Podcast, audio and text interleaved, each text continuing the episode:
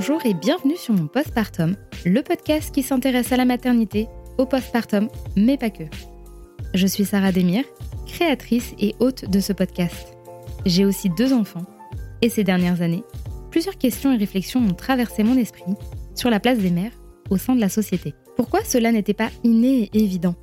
Est-ce que c'était normal de se sentir aussi seule? Pourquoi les femmes n'osent pas parler de leurs difficultés? Sont-elles réellement écoutées? Comment se fait-il que ces sujets ne soient pas davantage politisés? Et surtout, existe-t-il des solutions pour s'en sortir? J'ai coutume de dire que le postpartum est le premier chapitre de cette grande aventure parentale. Alors parlons-en. Ici, vous trouverez des témoignages sincères, touchants et bien souvent percutants. Il y aura également des professionnels avec qui nous pourrons comprendre certains aspects scientifiques, sociaux, psychologiques et politiques de la maternité.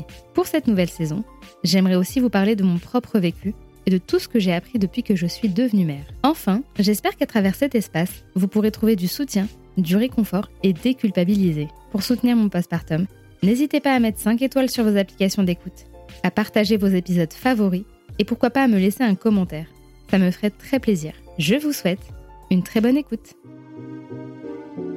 Depuis le plus jeune âge, Priska est confrontée à la maladie. Atteinte de drépanocytose, elle dut vite accepter certaines réalités qui l'ont poussée à vouloir profiter un maximum de l'instant présent. Mère pour la première fois à 30 ans, elle découvre les joies et les galères de la maternité avec son conjoint et sa mère qui forment son village. Un autre enfant arrive quelques années plus tard, mais c'est en juillet 2022 que sa vie bascule. Son conjoint subit un grave accident de moto.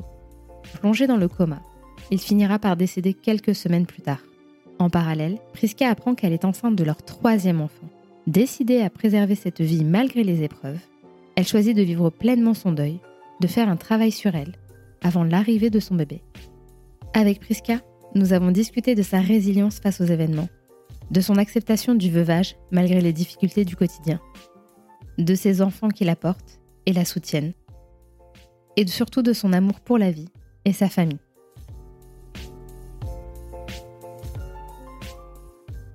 Salut Priska. Salut Sarah. Écoute, bienvenue euh, sur mon postpartum et je suis ravie de te recevoir chez moi aujourd'hui. Merci pour l'invitation. C'est vrai que c'est sympa aussi de venir chez les personnes directement.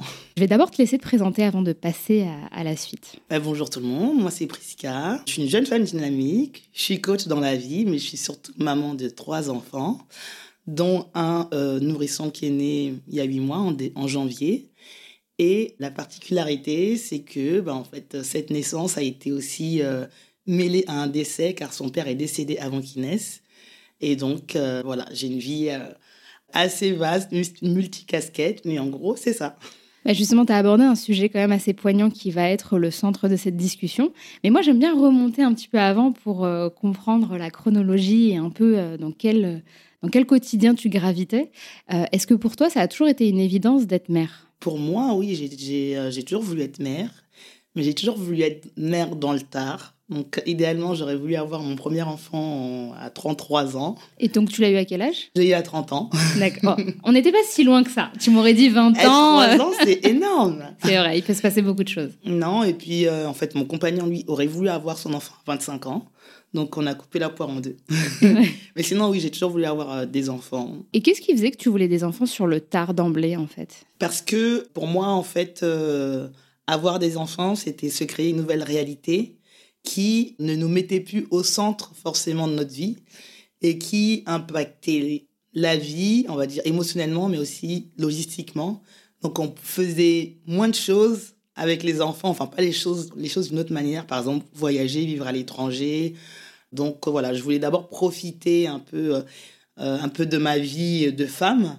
Il faut savoir que j'ai profité de ma vie assez tard avec ma maladie, donc j'ai oublié de le dire, mais je suis également drépanocytaire. Est-ce que tu peux nous expliquer, faire une petite parenthèse? Voilà, petite parenthèse, la drépanocytose est une maladie du globule rouge.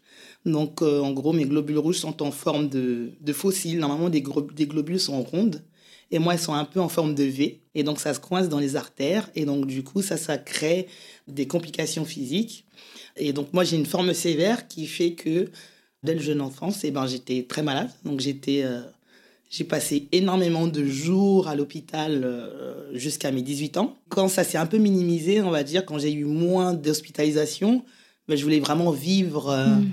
un peu ma vie de femme indépendante et tout. Et donc, la période 20, 25, j'étais déjà en couple. Pour moi, c'était hors de question. Il fallait vraiment que je profite parce que j'avais l'impression que de, 18, de 0 à 18 ans, il n'y avait que la maladie qui était hmm. mon quotidien. Ouais, donc tu avais finalement beaucoup de recul sur ce qu'est euh, avoir la vie pour soi, en fait, finalement. C'est ça. Et donc, tu as vite compris qu'avoir un enfant, il y avait une nouvelle dynamique. voilà, j'ai compris qu'avoir un enfant, il y avait une dynamique, une nouvelle dynamique. Une dynamique aussi, euh, peut-être aussi, moi, j'avais l'expérience de l'enfance. C'était l'enfance aussi malade. Donc, euh, finalement, on doit beaucoup, il y a beaucoup de préoccupations qui se retournent autour de l'enfant. Et à ce moment-là, tu avais une idée, parce que tu as l'air d'avoir euh, beaucoup conscientisé euh, la chose, le fait de devenir mère, d'être dans une nouvelle dynamique. Est-ce que tu avais conscience de ce que ça impliquait réellement après l'accouchement? Parce qu'on est encore et toujours dans cette espèce un peu de chimère, l'accouchement, clap de fin, mais c'est le début en réalité. Non, moi je pense que même la... ça a été plus difficile avant l'accouchement. Enfin, non, en fait, disons que le... la transition a démarré en fait dès le deuxième mois. Parce que déjà, d'une, je suis tombée, enfin, je suis tombée enceinte. C'était, on savait que là, c'était le moment. Mhm. Donc, euh, je suis tombée enceinte, mais j'étais commerciale et je voyageais. Euh, mon travail, c'était de vendre euh, des solutions télécom en Afrique. Mon marché, c'était le marché africain. Donc, ça veut dire qu'à la base, au début, je, je, travaille, je voyageais 30% de mon temps. Après, j'ai commencé à voyager 40% de mon temps.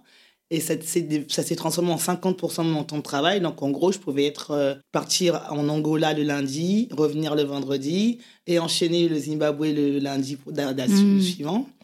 Donc, j'avais ce poste-là et je suis tombée, euh, j'adorais ce travail et je suis tombée enceinte. Moi je, moi, je pensais que ça mettrait un an, vu que j'avais pris la pilule pendant mmh. longtemps. Donc, c'est un peu les clichés. On se dit, ouais, ça va mettre du temps. En fait, ça a mis exactement deux mois. Tout le monde était réactif. voilà. Euh, donc, je suis très fertile. Donc, ça a mis deux mois contre un an. Donc, déjà, ça a été un coup. Parce qu'en en fait, j'étais vraiment persuadée que j'allais mhm. mettre du temps. que tu aurais un espèce de sas de décompression. Que un sas, que ça me faisait encore un an pro et tout. Et surtout, j'étais persuadée que j'aurais une grossesse tout à fait normale et que dans ma réalité de femme enceinte, j'arrêterais de travailler huit mois, que je pourrais continuer à voyager au moins jusqu'au sixième mois. Hmm. Et j'avais complètement occulté l'aspect maladie. Parce que du coup, ma prise en charge de la maladie, euh, actuellement, par exemple, c'est des transfusions sanguines. J'avais un médicament. Hmm. Et quand ce médicament-là, quand on tombe enceinte, on doit l'arrêter et on doit basculer euh, à un moment donné avec des échanges transfusionnels. Parce que le médicament, bon, euh, on peut encore le. Maintenant, apparemment, on peut le prendre pendant, mais moi, je l'ai toujours arrêté. Et donc, quand je suis tombée malade, au bout de un mois, en fait, alors que j'avais très peu de manifestations de la maladie depuis, ben, je suis rebasculée dans des crises douloureuses. Donc, en fait, hmm. quand on a, avec la drépanocytose, ben, en fait, on a, quand les globules rouges fonctionnent mal et que c'est ça qui transporte l'oxygène dans le sang, ben, disons que mon taux d'oxygène baisse, donc j'étais très anémiée. Du coup, euh, mes globules se bloquaient dans mes artères et donc ça faisait des crises, ce qu'on appelle des CVO. Donc, c'est des crises très intenses, douloureuses, on a même euh, évalué la douleur et on dit qu'en crise, on est même, euh, c'est même plus fort que toutes les contractions, les, plus fortes contractions de mmh. femme enceinte quand on a très mal.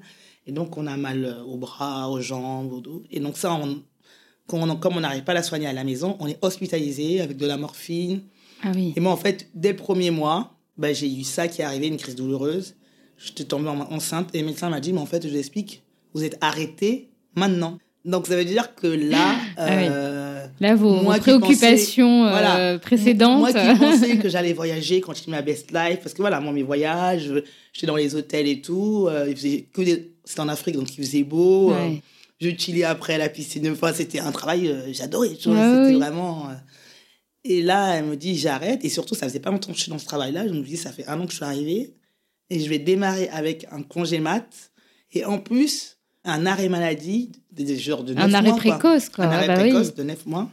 Donc il y a tout qui s'est chamboulé dans ma vie. Ah oui, donc toi en plus, tu n'as même pas eu le temps de voir venir que tu étais déjà dans l'instant présent à gérer des nécessités. quoi. En fait, la grossesse, l'enfant est déjà arrivé avec des problèmes.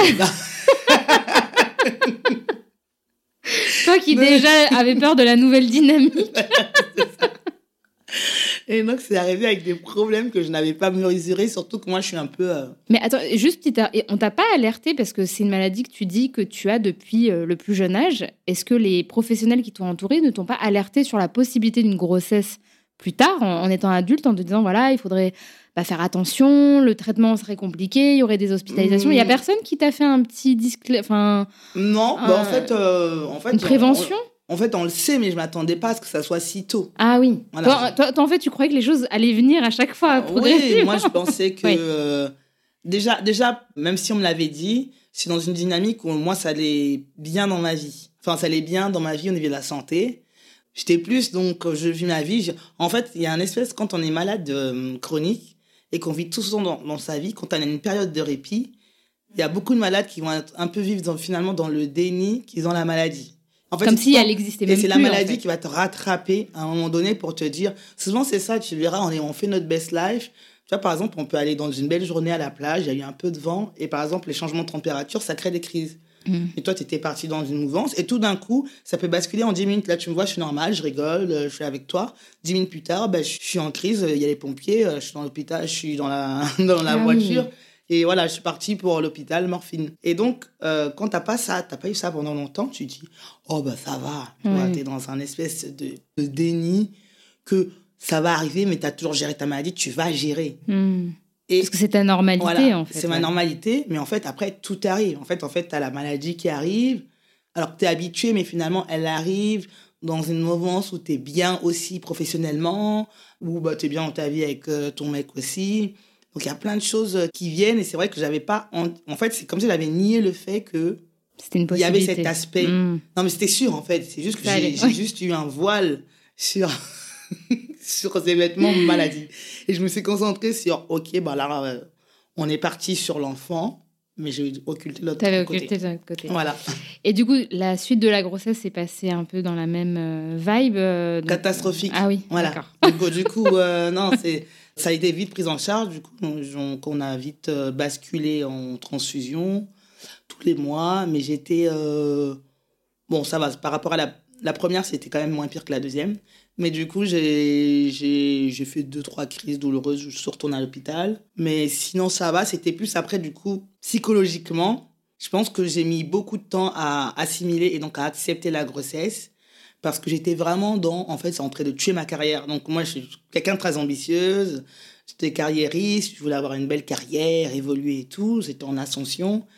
Et donc, c'était une époque où, en fait, on se rend compte quand tu es enceinte que, ben, en fait, c'est comme si tu as un boulet tu vois, tu hmm. passes de. Euh, oui, de je suis dynamique. De je suis dynamique à euh, putain, l'autre elle fait chier, donc déjà elle, est enceinte, en plus elle en arrêt de maladie, elle peut plus voyager. En fait, ça a remis en question toute ma le carrière travail en tout mon travail en moi-même, vu que je pouvais plus voyager. Puis à l'époque, le télétravail n'était pas aussi développé que maintenant. Non, c'était pas aussi développé que maintenant, et surtout, c'est que moi, mon travail, c'était d'aller voir mes clients. Ouais, et mes clients, ils étaient en Afrique. Puis toi, c'est un, un, métier de contact, quoi. Donc voilà, c'est un métier commercial, c'est un métier de contact. Euh, et c'est un métier, en fait, pour signer mes bons de commande, quand tu, tu, travailles dans le B2B et en Afrique, en fait, dans le business en Afrique, c'est du relationnel. Bah oui. C'est pas que, mais c'est encore plus poussé qu'ici. C'est-à-dire qu'ils voient ta tête. Ah oui, oui c'est culturel, c'est voilà, mentalité. C'est là, c'est la chaleur, on discute. Après, après tu fais, tu parles un peu à tout le monde. En plus, moi, c'était un, c'était un métier où je devais transiter un peu chez l'opérateur, connaître mhm. chacun, parce qu'ils ont des solutions pour différents services. Donc, si tu n'es pas là, ben, rien va se passer, en fait. c'est sûr. Donc, ça a venu... Euh, c'est venu comme ça, ouais. Et donc, j'étais un peu en... J'étais un peu fâchée aussi avec cette grossesse, au final. parce qu'elle m'empêchait de vivre euh, ma vie. Et je savais que, pour moi, ça devait arriver après la grossesse, pas avant. Ah Donc déjà, tu disais les problèmes arrivent avant ce que je m'étais projeté. Qu'est-ce que va, qu'est-ce que va être la suite, quoi? C'est vrai que la première, j'ai quand même mis du temps à bah, vraiment kiffer ma, kiffer le fait que je vais être enceinte. Et du coup, j'aime, je détestais la grossesse, mais j'ai toujours des, toutes mes grossesses, même si maintenant la dernière et la deuxième, c'était une autre dynamique dans ma tête. Hmm.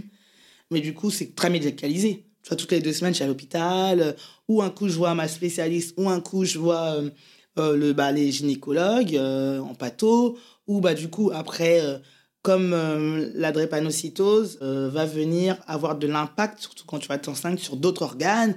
Donc, tu es toujours là à faire écho cardiaque, les yeux, le machin. Donc, en fait, toutes les deux semaines. Tu n'as même pas le temps de vivre le truc. Non, voilà, c'est ça. Toutes les deux et semaines. Pour, et pour ta première grossesse, est-ce que la suite a été plus douce? C'est-à-dire après l'accouchement, est-ce qu'il y a eu une. Est-ce que tu as été surprise agréablement finalement? Oui, la suite a été plus douce. Euh, bah, déjà, au bout de, au bout de, 8, de 7 mois, je pense 6, mois, j'ai quand même basculé. Je me suis dit, bon, c'est bon, t'es énervé, maintenant on va passer de l'autre côté, on a compris. Passons à autre chose. Voilà, j'ai quand même basculé. J'étais très inquiète de l'accouchement, mais bon, j'ai accouché en césarienne. Normalement, je devais accoucher en voie basse, mais il venait pas. On a essayé de me déclencher, ça n'a pas marché. J'ai accouché.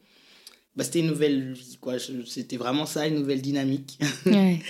Euh, dynamique de couple, dynamique de famille. Mais là, il était. Euh, je m'attendais à, à, ça, en fait. Tu t'étais pas dit ça va rouler, non. Tu savais que les nuits, la fatigue et peut-être. Euh, mais est-ce que toi, du coup, ça t'a. C'était compliqué? Parce que là, ça s'entend pas, mais elle m'a fait une grimace. Voilà. Qu'est-ce que ça veut dire? Ben, les nuits. Enfin, bon, en fait, je savais pas. Je savais qu'il y aurait les nuits. Par exemple, j'avais fait le choix de pas allaiter, et de, de donner le biberon. Donc j'ai commencé ça, mais trois semaines après, j'avais toujours mon lait. Ah oui Ouais. Ah, d'accord. Donc, du coup, je me suis dit, bah, si le Seigneur ne veut pas que mon lait se passe, s'en aille, c'est complètement débile de continuer à avoir du lait et de pas allaiter. Donc, euh, du coup, je suis revenue machine arrière, j'ai allaité. Et ça, pareil, en fait, euh, il n'y a pas d'accompagnement qui te. En fait, une fois que tu as décidé, c'est comme si tu as décidé je veux pas allaiter, donc tu n'allaites plus. Hmm. Ou tu as décidé. Ça y est, parti dans la team euh, biberon, quoi. Et ouais, tu reviens plus, quoi. Ouais. C'est super tout le monde me dit non, mais c'est impossible, vu que tu n'as tu pas allaité pendant trois semaines, tu pourras plus allaiter. Et ma sage-femme, elle a dit non, mais mettez votre bébé au sein, et voilà. Enfin, c'est la sage-femme de la mm. ville, ce que j'ai fait. Et donc, euh, j'ai allaité, et, et, en fait, mon mari était très, très, très, très présent, très disponible, très. En fait, lui, ça faisait cinq ans que pour lui, il aurait dû être père.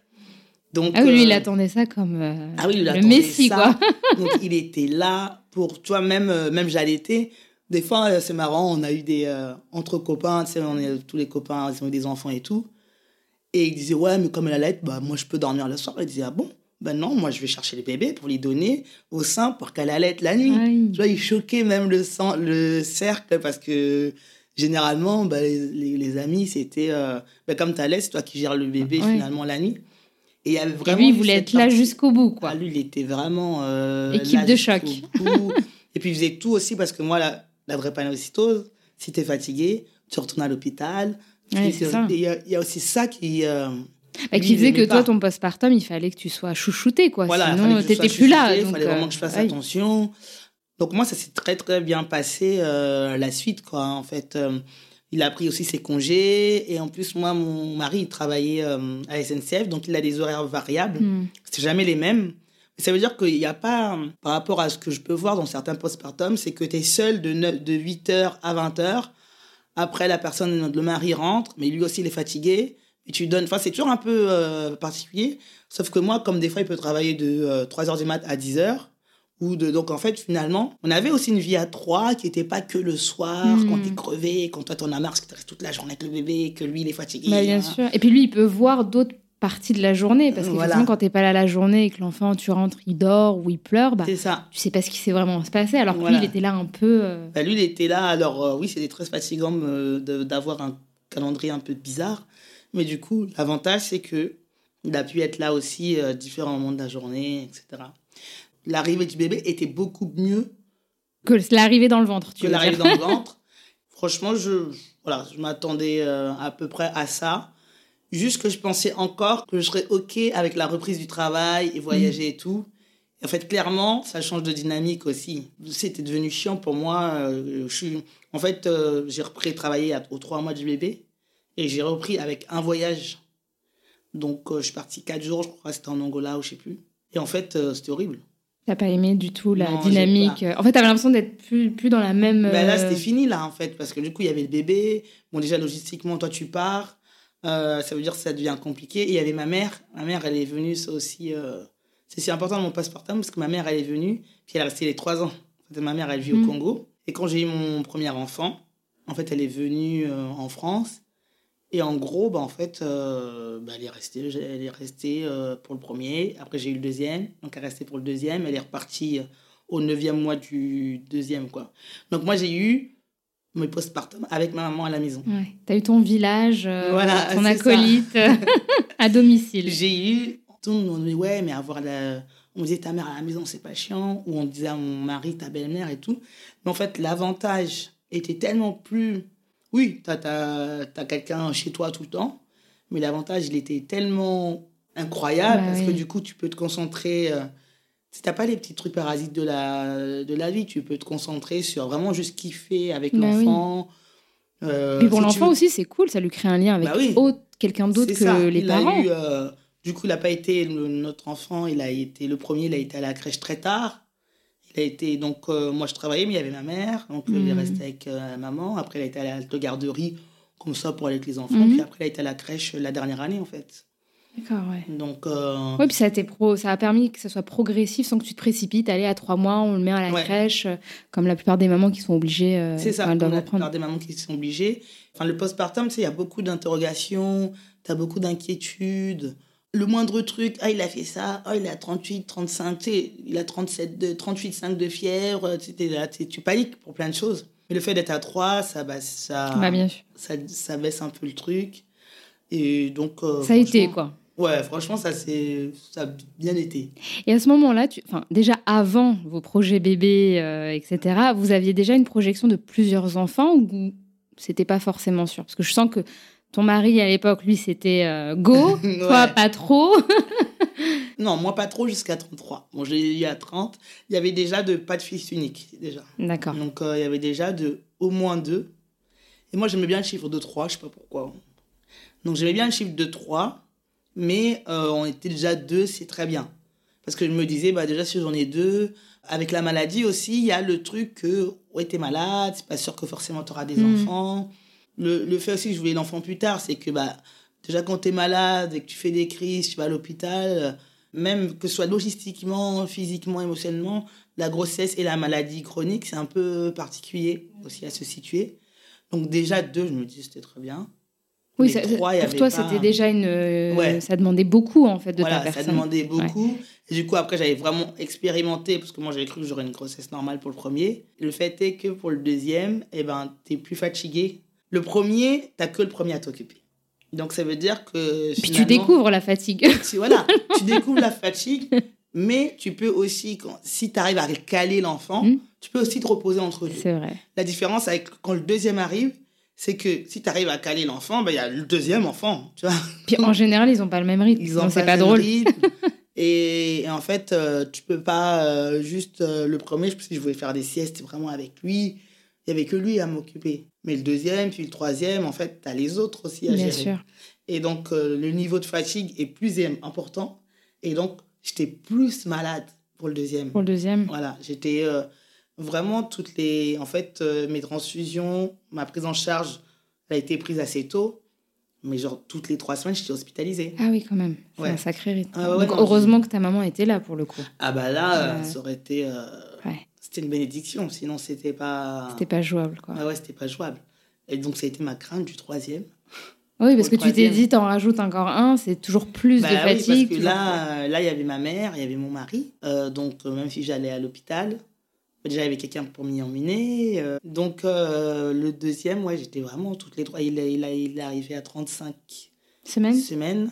On a, on m'a fait une césarienne parce que j'étais arrivée la veille en crise douloureuse, donc Mm. du coup, le morphine et tout. Quand tu une maladie chronique, on va dire avant, avant le troisième mois, c'est toi, ta santé, c'est. euh, On te on va faire en attention, fait. on va me prioriser moi. Hmm. Mais une fois que tu as basculé dans le quatrième mois, euh, 5, 6, surtout après le sixième, on va prioriser le bébé. Donc là, comme j'étais malade, on m'a d'abord traité la crise douloureuse. Et euh, en fait, euh, au bout d'un moment, la gynéco elle est venue, elle a dit euh, Vous êtes venu il y a trois semaines, vous êtes venu a trois semaines d'avant, donc euh, là, ça devient trop dangereux, donc on préfère euh, Hmm. Limiter les risques euh, pour limiter lui. les quoi. risques. Et donc, on, m'a, on, m'a, on a fait une césarienne. Donc deux césariennes, du coup. Trois. Trois. Bah oui. On y viendra. Deux césariennes du coup. Et le postpartum, bah, il a été. euh, Ça va? En plus, je travaillais pas, du coup, j'étais Ouais. en, en période euh, Pôle emploi, entre Ouais. deux jobs. J'avais arrêté un job, donc j'ai repris celui-là. Non, c'était. euh, C'était plus cool, quand même. C'était à mon rythme. Euh, Et puis c'était comme tu t'y attendais plus ou moins, quoi. voilà. Ça n'a pas changé, hormis la fatigue qui se rajoute, comme tu disais. Voilà, Il n'y a pas eu. se, euh, se rajoute. La grossesse, j'étais plus malade, mais j'étais pas dans le désastre un peu. euh, Mm. La petite dépression de grossesse d'avant. Donc, je l'ai beaucoup mieux vécu. Et euh, après, il est arrivé, ben, notre dynamique, euh, toujours papa tout très présent. Et t'es content, lui, là, ça y est, deux enfants. C'était quoi, deux garçons Deux garçons. Deux garçons Ouais, c'est deux garçons, donc c'était deux ans, ils ont deux ans et demi d'écart. Donc, trop bien passé. Super. Très bien passé. La maman était là, puis elle est partie au 9e mois et lui rentre à la crèche. Donc, euh, donc vous aviez un rythme de croisière, ça y est Voilà, on euh, avait un, rythme de croisière. Moi, après, bah, du coup, après, j'ai quand même j'ai repris un travail entre 2017-2018. Ouais. Ça et ça a roulé, voilà. Ça a roulé, Petite euh, famille, deux parents, petite deux famille, enfants. voilà, deux parents, deux enfants. On pouvait voyager ensemble, donc c'était voilà, c'était vraiment bien. Est-ce qu'à ce, ce moment-là, parce que tu, tu dis là précédemment, j'aimais bien le chiffre 3, mais c'est vrai, on sait qu'entre ce qu'on s'imagine et ce qui va se passer, des fois, il y a un écart. Est-ce qu'à ce, moment-là, tu t'imaginais potentiellement accueillir un autre enfant encore? Et, le, et comment ça se passait du côté du papa aussi? Est-ce que lui aussi se voyait bien avec euh, plus d'enfants? Alors, à, ce moment-là, on a deux. Je mets bien le chiffre 3. Et on avait deux garçons. Et bah lui, euh, oui, hein, avoir plus d'enfants, voilà, ah on continue, hein, on peut avoir euh, le troisième. Mais on se donnait un peu de temps. Je me projetais d'avoir un an. Ben là, ça faisait donc, j'ai eu 30 ans, 33 ans. Je me suis dit, à l'approche des 40 ans, voilà, un peu. Un petit euh, dernier. un peu de temps, un petit dernier, mais pas, pas dans deux ans. Tu vois, hmm. j'avais dit que si j'en ai un autre, en tout cas, ça ne sera pas avant les 5 ans de, du deuxième, quoi. Ah oui, donc vraiment, vous laissez le temps. Et le premier aurait eu 8 ans, c'est ça? Oui, à peu près, ouais.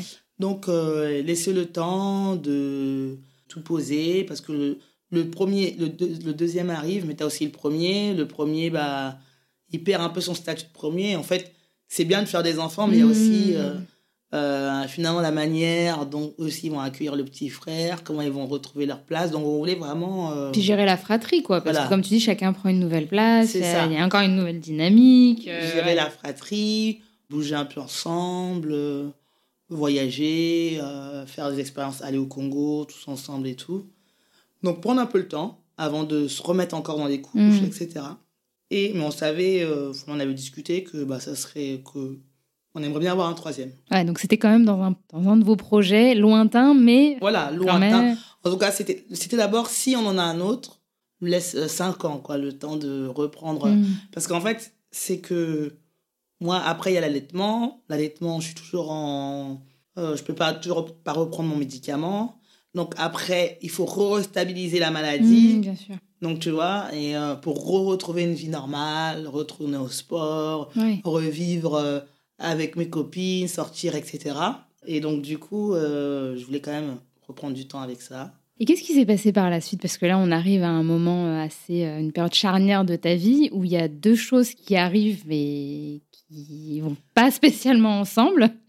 deux grosses choses assez fortes qui arrivent. Euh, est-ce que tu peux nous expliquer déjà le, bah, comment ça a commencé en fait euh, cette période? Alors, bah, on a eu bah, l'enfant, donc on a vécu une vie normale euh, à deux. Donc on a fait pas mal de projets quand même. entre temps, moi je travaillais, donc j'étais commercial. En fait, je suis rentré dans l'immobilier. En 2018, j'ai eu, mon, eu mon fils. Je suis resté beaucoup, j'étais en pôle emploi j'ai pris un travail en 2018. voilà, j'ai fait une expérience, mais je ne m'entendais pas bien avec le directeur commercial, donc j'ai arrêté. En 2019, j'ai voulu ouvrir une boîte. Donc j'ai ouvert une boîte avec des amis. Et en fait, là, j'étais entrepreneur. J'ai adoré l'expérience mhm. entrepreneuriale. J'ai gagné zéro. D'accord. mais ça t'a appris des choses. Ah non, j'ai énormément appris. C'était un échec en termes de bah, en termes, je suis rentré dans les statistiques des 60% des boîtes qui se créent et qui ferment en une année. Voilà, je suis rentré dans la statistique. Mais j'ai adoré l'expérience, ça m'a appris énormément de choses et je me suis dit, je vais être entrepreneur. Sauf que l'un des problèmes des entrepreneurs, c'est que, bah, en fait, on n'a pas d'argent, donc en fait, c'est pour ça que ça flanche. Parce que es entre. Je me suis dit, il faut que j'établisse un vrai plan, mmh. financier. Et donc, euh, comme on a. Mon mari, bah, lui, il est à SNCF, donc il a un bon CDI. Donc, euh, j'ai un peu fait du lobbying pour qu'on fasse un projet immobilier qui va nous générer de la rente immobilière. Hmm. Donc, du coup, j'ai repris un travail dans l'optique de, pouvoir de peaufiner ce projet. Voilà, euh, peaufiner ce projet, etc. Ça, j'ai eu le travail euh, ben, en 2020, finalement. J'ai ça, on travaillé ça en 2020, 2021. Et donc là, après, j'ai fait du coaching. Je, en 2021, j'aime bien dire que j'ai viré mon patron, mais en vrai, c'est lui qui m'a viré. Mais dans ton état d'esprit, ça s'est passé autrement. Dans mon état d'esprit, mon projet, mes projets immobiliers, en fait, euh, on a acheté deux maisons, on les a, on a séparées en, en appartements et on a les alloués en Airbnb. Donc, en fait, ça, ça te permet de générer une rente et ça permet de faire qu'un des deux peut arrêter de travailler s'il veut pour se consacrer à des projets entrepreneuriaux. Donc, mm. on était à une période où, techniquement, je pouvais faire ça. Donc, en vrai, j'étais déjà plus dans ma boîte à ce mm. moment-là. Oui, il m'a viré, mais en fait, je, voulais, je me demandais déjà comment j'allais faire pour partir à la fin de l'année, tu vois. Donc, c'est arrivé là. J'ai fait mon truc de coaching, etc. On est parti, euh, en fait, on a fin 2021, on a, bah, j'avais plus de, j'ai enlevé ma contraception, j'avais un, j'avais un truc euh, stérilet hormonal, donc je l'ai enlevé, mais j'étais, on n'était pas dans une démarche de, on veut l'enfant maintenant, j'ai juste enlevé, tu vois, déjà parce que ça me dérangeait. Hmm. Comme ça me dérangeait, je l'ai enlevé, mais j'ai pas remis de contraception. Donc on s'est dit, si à un moment donné, ça vient, ça vient, même dans un an, même dans deux ans, voilà. Toi, tu as oublié précédemment que c'est quand même. Euh, cette optique. Non, j'ai pas oublié, mais je me suis dit, voilà, sur la contraception naturelle, tout ça. Euh, ça va le faire. Ça, ça va le faire. Et donc, euh, en rentrant dans ce projet-là, on se dit, bah, voilà, c'est parti. Et advienne que pourra à ce niveau-là. et donc là, on est en 2021, fin 2021. Donc on arrive en 2022. Donc moi je travaille pas. J'ai commencé, j'ai démarré mon activité de coaching puisque du coup je suis euh, coach euh, de vie, mhm. donc euh, spécialité en neurosciences. Je suis stratège en réussite personnelle. Ce que je fais, c'est que j'aide les personnes en fait à se créer une vie à la hauteur de leurs ambitions. Donc je travaille beaucoup avec les femmes. On va travailler sur les aspects de confiance en soi, estime de soi, valeur. Donc je travaille avec des, des femmes qui sont entrepreneurs, qui veulent lancer leur activité, mm. mais qui ne se connaissent pas, qui ne savent pas comment mettre en place leurs objectifs, qui ne savent pas comment euh, s'épanouir à ce niveau-là. Donc, je lance cette activité vers mars, on va mm. dire. Je suis certifiée en février 2022, je la lance en mars. En mai, je pars avec ma nièce à Ibiza, en fait, parce qu'elle doit faire un stage de deux mois et qu'en gros, je vais l'aider à chercher un mm. logement sur place. Quand je suis euh, en voyage à Ibiza, on m'appelle pendant le voyage pour me dire que mon mari a eu un accident de moto. Du coup, je reviens dans bah la précipitation. Je devais revenir le, jour d'après, mais je reviens dans la précipitation quelques heures avant. Et donc, en fait, mon mari a eu un grave accident de moto. Il était déjà dans le coma phase 3. Donc, il y a différents stades de coma. Il était déjà dans le coma le plus profond.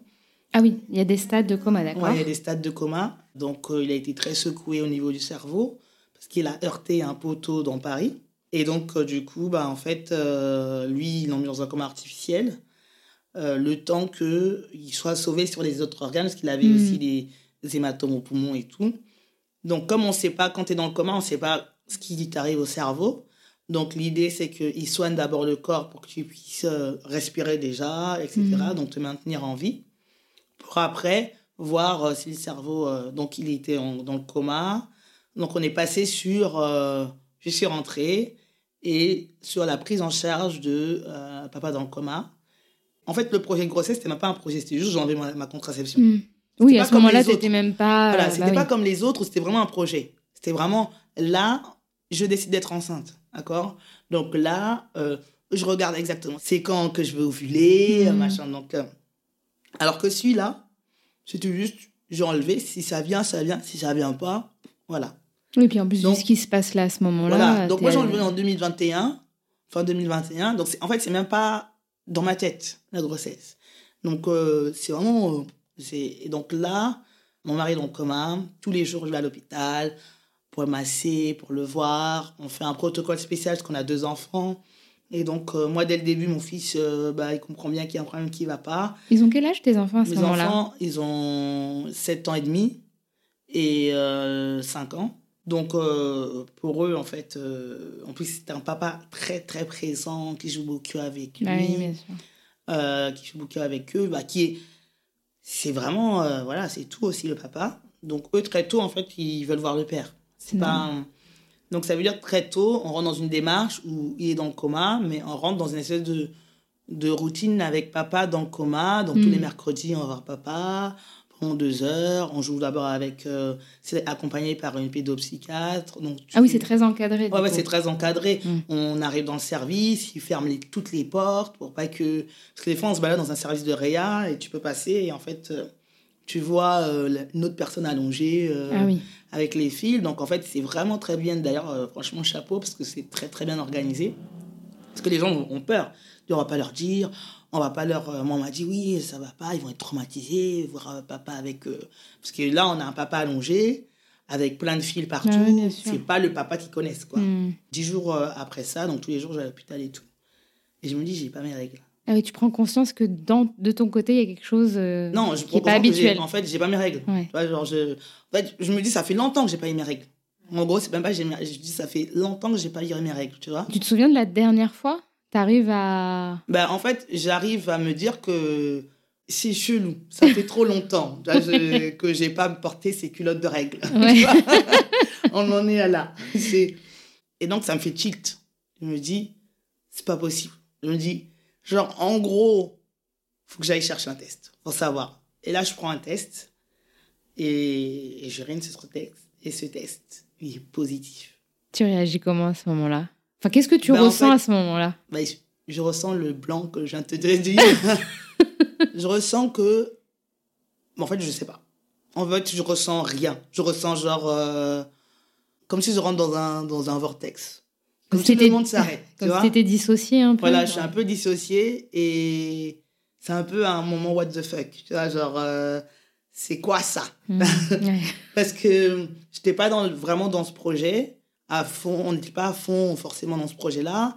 Il y avait d'autres projets qui étaient prévus. En fait, on avait aussi un projet de vie. On, avait, on était en train de regarder. euh, en fait, dans l'été, on devait déménager dans le sud. On, avait, on regardait les maisons Hmm. avec piscine et tout pour aller vivre euh, vers Montpellier. Et euh, j'avais vraiment occulté cette partie-là, quoi. Donc euh, là, je me dis, c'est pas possible, c'est une blague. Genre, euh, mon mari est dans le coma, j'y vais tous les jours, on sait pas ce qui va se passer, euh, on sait pas s'il va se réveiller. Je suis d'abord vraiment un truc. il y a un Ça te semblait irréel, ça en me semblait fait irréel. J'ai eu quand même cette pensée. Récemment, je me suis dit, j'ai cette pensée qui me dit c'est bébé de remplacement. En fait, mon mari est dans le coma. Hmm. Et en gros, euh, quand je réalise que je suis enceinte, quand je suis toute seule là dans ma chambre et que je lis le truc, je me dis et si c'est un bébé de remplacement? Donc, c'est la première fois que dans ma tête, il y a le fait que mon mari va mourir Ah oui. et que moi, je vais accoucher. Tu vas mettre au monde une autre vie. monde. En fait, ça, c'est un peu. Je l'ai appelé dans ma tête instinctivement le bébé. En fait, je remplace une mort par une vie. Hmm. Et après, bon, je, ça- m'a vraiment traversé l'esprit et c'est parti directement. Et je me suis dit, qu'est-ce que j'ai envie de faire?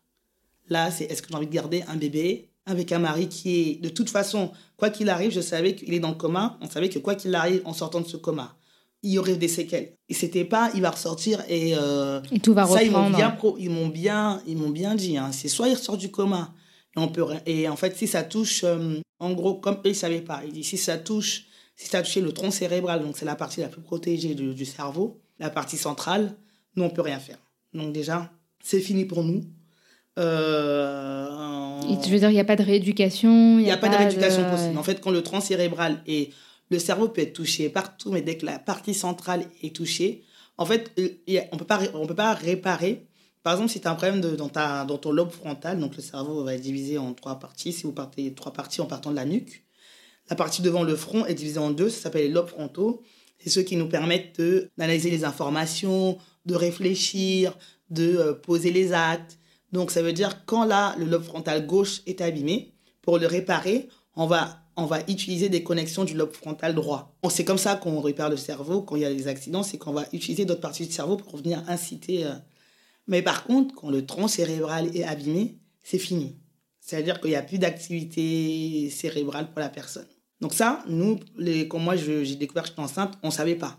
On était encore à l'état où on est en train de soigner ses poumons pour qu'ils respirent. On est en train de... Donc on n'a pas encore enlevé le coma artificiel. Il Mhm. fallait enlever le coma artificiel.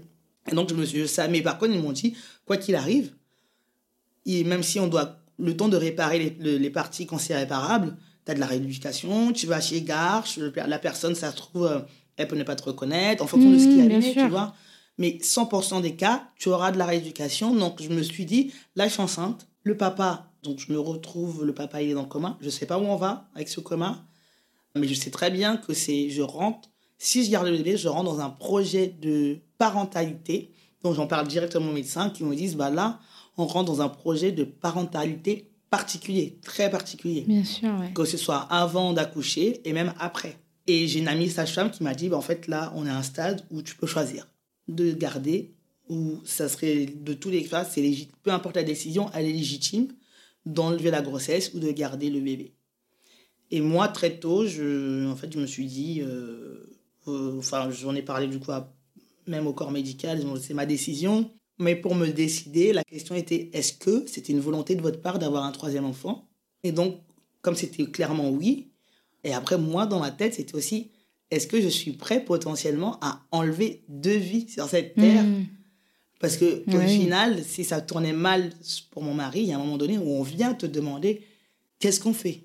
Ah, tu veux dire le fait de d'arrêter les, soins Les euh, soins ou non? En France, on ne pas d'euthanasie, mais on te demande s'il si n'y a plus de possibilités avec le cerveau, on va te demander. Bon, c'était particulier, mais en tout cas, il y a un moment où ta décision va être prise en compte. Bien sûr. Est-ce qu'on le laisse végéter ou est-ce Voilà, c'est ça. Et donc, euh, moi, je n'étais pas prêt à donner ça, à dire pour deux personnes dans une hmm. vie c'était trop. On arrête, c'était trop. Donc, j'ai décidé de garder le bébé parce que c'était une volonté de base et parce que, euh, voilà. Ça a été vraiment le, le, premier élément. Ça a été deux mois, j'étais enceinte, mais deux mois de j'ai la grossesse. C'était vraiment deux mois dédiés à mon mari, dédiés à la famille qui était là, présente sans penser à ce qui, ce qui allait venir. venir quoi. Tu prenais les choses dans l'instant présent. Voilà, j'étais vraiment. Pendant ces deux mois, c'est le, le bon terme. Pendant ces deux mois, je vivais le jour au jour le jour, l'instant présent. Il n'y avait pas de passé qui comptait, il n'y avait pas de présent, il n'y avait pas de futur qui comptait. Il n'y avait que ce qu'on est en train de vivre sur le hmm. moment.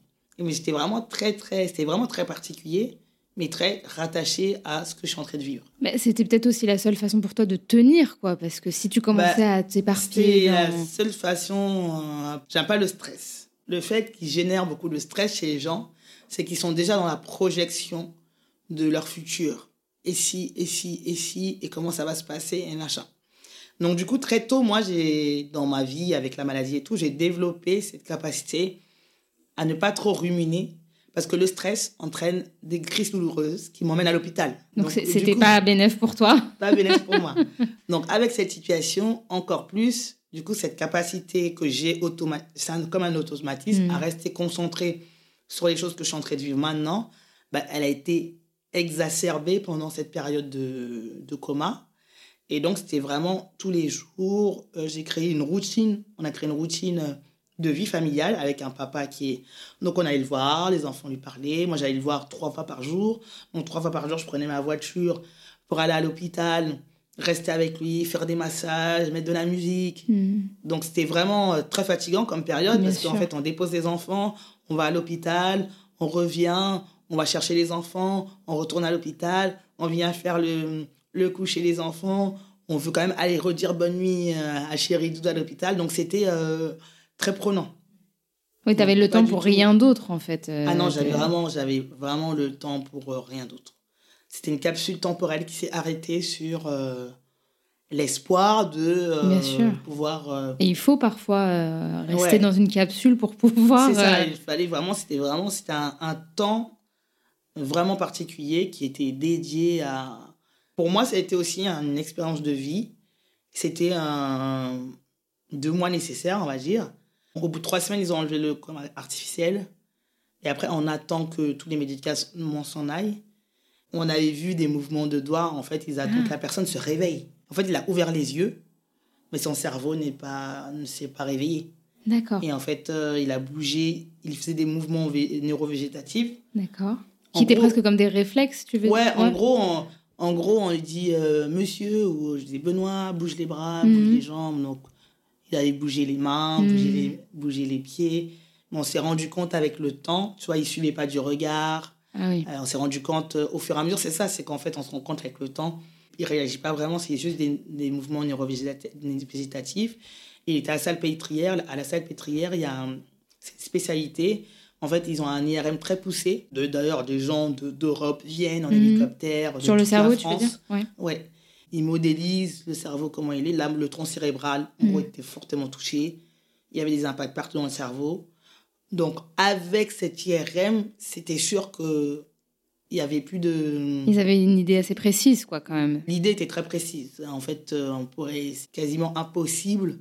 Mais en fait, il allait rester comme un légume, quoi. Ah oui, donc il pouvait rester en vie, mais sans. Bah, en fait, il aurait pu rester en vie, euh, mais sans le cerveau qui fonctionne. Ouais. Donc, on, on a eu cette, on a eu ce- cette chose-là. Donc, pendant. Tu sais, ça dure longtemps, en fait. C'est. T'as ça, t'as les médecins qui, qui t'amènent pour discuter. Bah, Qu'est-ce qu'on fera si jamais euh, ça va dans ce sens-là? Euh, Quelle était la volonté? En fait, ils veulent savoir c'est quoi la volonté de la personne.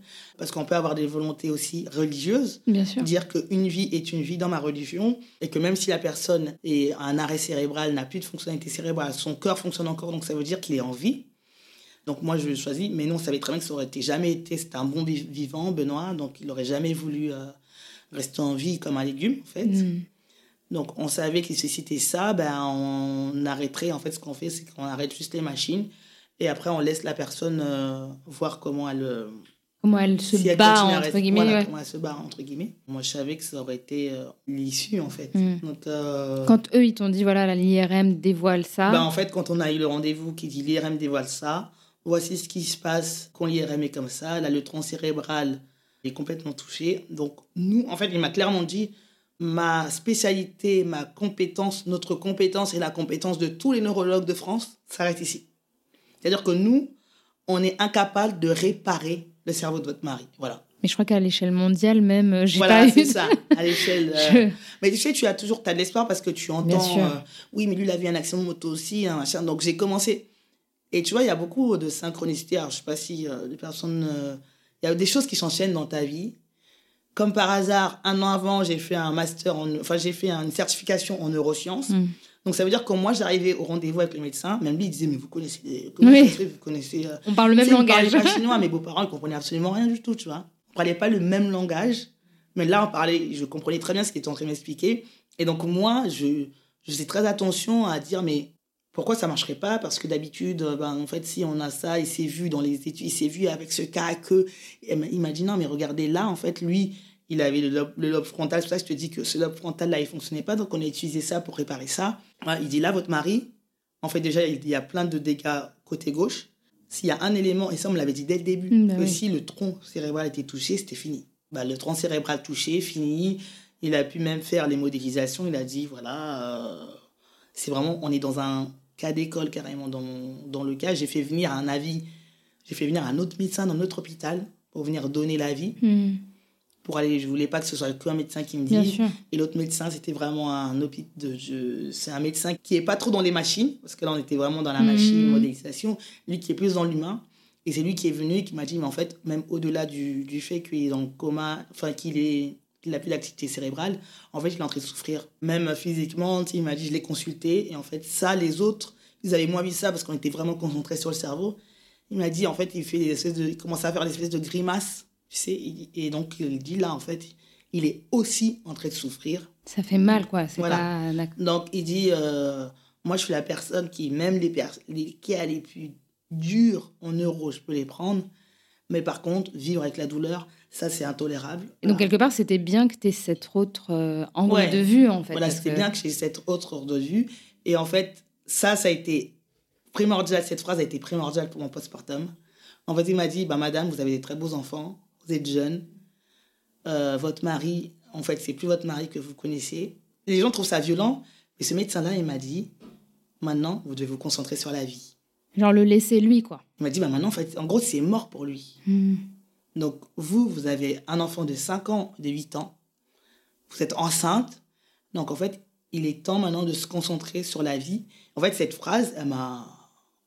Tu trouvais ça choquant au moment où il te l'a dit? Enfin, tu t'y attendais pas à ce qui te. Mais en fait, j'avais besoin d'un électrochoc. J'avais besoin de quelque chose qui me dise, mais en fait, là, c'est vraiment la fin. J'étais un peu en mode, euh, c'est jamais la fin, on va continuer. T'étais un peu dans le machin. déni espoir, c'est ça? Ouais, j'étais dans le. J'étais dans l'espoir jusqu'au bout. hein. J'étais vraiment dans le. Et on peut pas t'en vouloir, c'est normal ouais, aussi.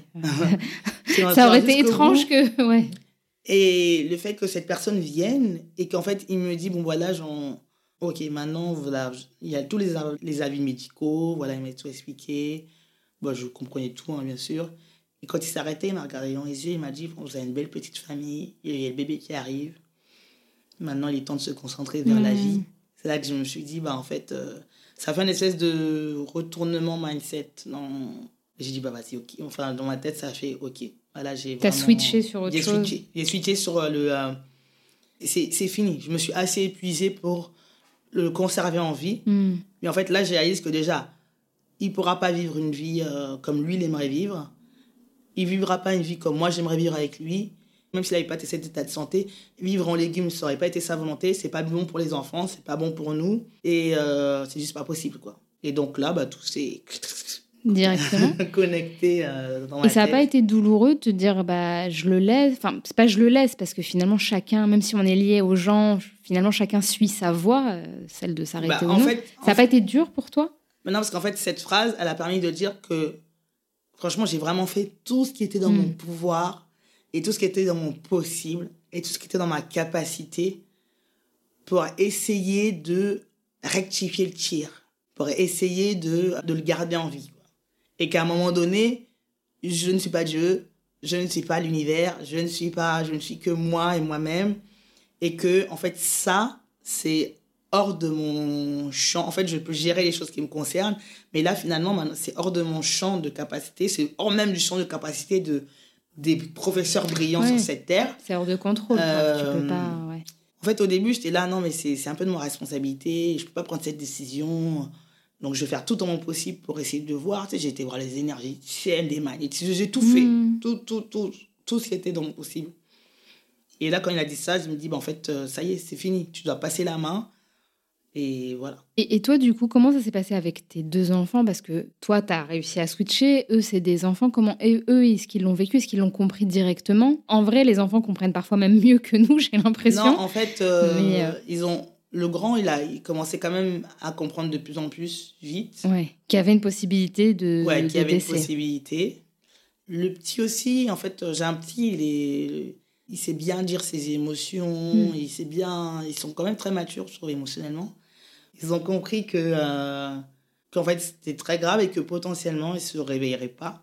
Quand on a décidé que bah en fait mardi euh, en fait tu vas dans le bureau, tu parles avec le médecin, il décide d'une date où lui euh, on va faire un, un collégial, un collège de médecins pour savoir quelle est la suite. C'est-à-dire que là, son cas était tellement grave, même en termes de santé, de douleur, que finalement, ça, cette décision ne revenait même plus. Même, on n'aurait même pu pas dire, nous, en hmm. tant que parents, que non, on la garde en vie. En tant que femme, qu'en fait, c'est les médecins. C'est une décision tripartite, les parents, la personne, la femme, les médecins. Et puis, il y a un, point d'éthique aussi. Hein. Au bout d'un moment, tu peux pas te permettre de... Non, mais si la personne va bien. Quand on ah dit va bien, en fait, le fait que le cerveau soit complètement attaqué, c'est pas tu es malade. ok? Mais quand tes organes sont touchés, que tu as la douleur, en fait, là, il était tellement douloureux que les parents, la femme, euh, en fait, même si vous voulez le garder en vie, ici, c'est pour maintenir, on est en RIA, aucun sang ne va le prendre parce qu'il est trop malade et qu'en fait, le gars, il souffre. Bah Donc, en fait, même éthiquement, ça devient de l'acharnement, si eux, ils l'avaient gardé en vie, et rentrer dans de l'acharnement thérapeutique.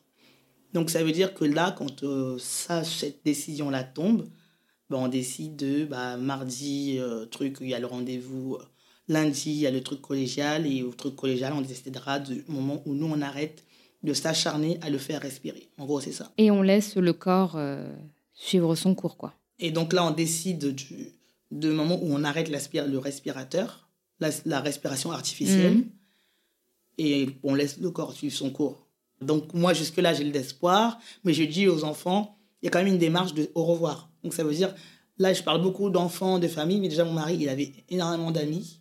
Il était très respecté au boulot, était beaucoup aimé. Donc ça veut dire que il y a moi, mais il y a tous les autres. Hmm. Donc ça, il y a une période d'adieu en fin de compte. Il dit mardi, on va arrêter la machine. Donc là, tout ce week-end, toutes les personnes qui veulent le voir une dernière fois. Donc tu as une espèce de, de truc comme ça, tu vois, tu as une espèce de, de revoir qui s'enclenche, de routine spéciale qui va s'enclencher avec les enfants pour dire euh, au revoir à papa. Donc, euh, en fait, ça n'a pas été sub... enfin, subitement. Finalement, il te prépare quelques jours avant, puis toi. Ouais, ça permet de préparer un peu le. Voilà, on se prépare, on prépare les enfants, mais c'est un moment vraiment sonal. Enfin, c'est tellement. C'est vraiment particulier. Pour te dire que c'est tellement. Euh, qu'il y avait des infirmières qui, quand elles savaient qu'on venait avec les enfants, c'était tellement trop dur émotionnellement. Ah ouais, c'est vrai? Qu'on les fait changer de. Bah oui. Elles arrivaient. Non, non, mais parce que Ouais. c'est vrai qu'on se dit, infirmières, elles ont l'habitude. Eh ben, en fait, euh, en fait, c'est, on, on a l'impression que ils ont l'habitude de voir les, les de gens, tout voir. de voir les gens mourir dans ces services-là. Mais en gros, c'est vrai. On, on voyait cette femme qui est enceinte, Mm. qui vient avec deux petits enfants tout mignons avec leur Mm. poupée, qui vient jouer au Bah oui. Playmobil. Il me dit, mais en fait, il y a des gens. C'est le médecin qui m'avait dit qu'en fait, il y a des gens de l'équipe. On, on leur change d'aile. Tu sais, il y a plusieurs services. Ah ouais. On les met dans un autre service. Le jour, on sa- ils savaient quand est-ce que j'allais venir parce que du coup, ils lavent bien le papa, ils mettent la bonne odeur. Et donc, ça concerne vraiment tout le monde, en fait, Ouais, ce truc-là. Ça finalement. concerne vraiment tout le monde. Euh, c'est pas juste comme toi quand tu vas voir quelqu'un à l'hôpital. Oui, c'est vraiment ça. tout un cérémonial, tout un rituel.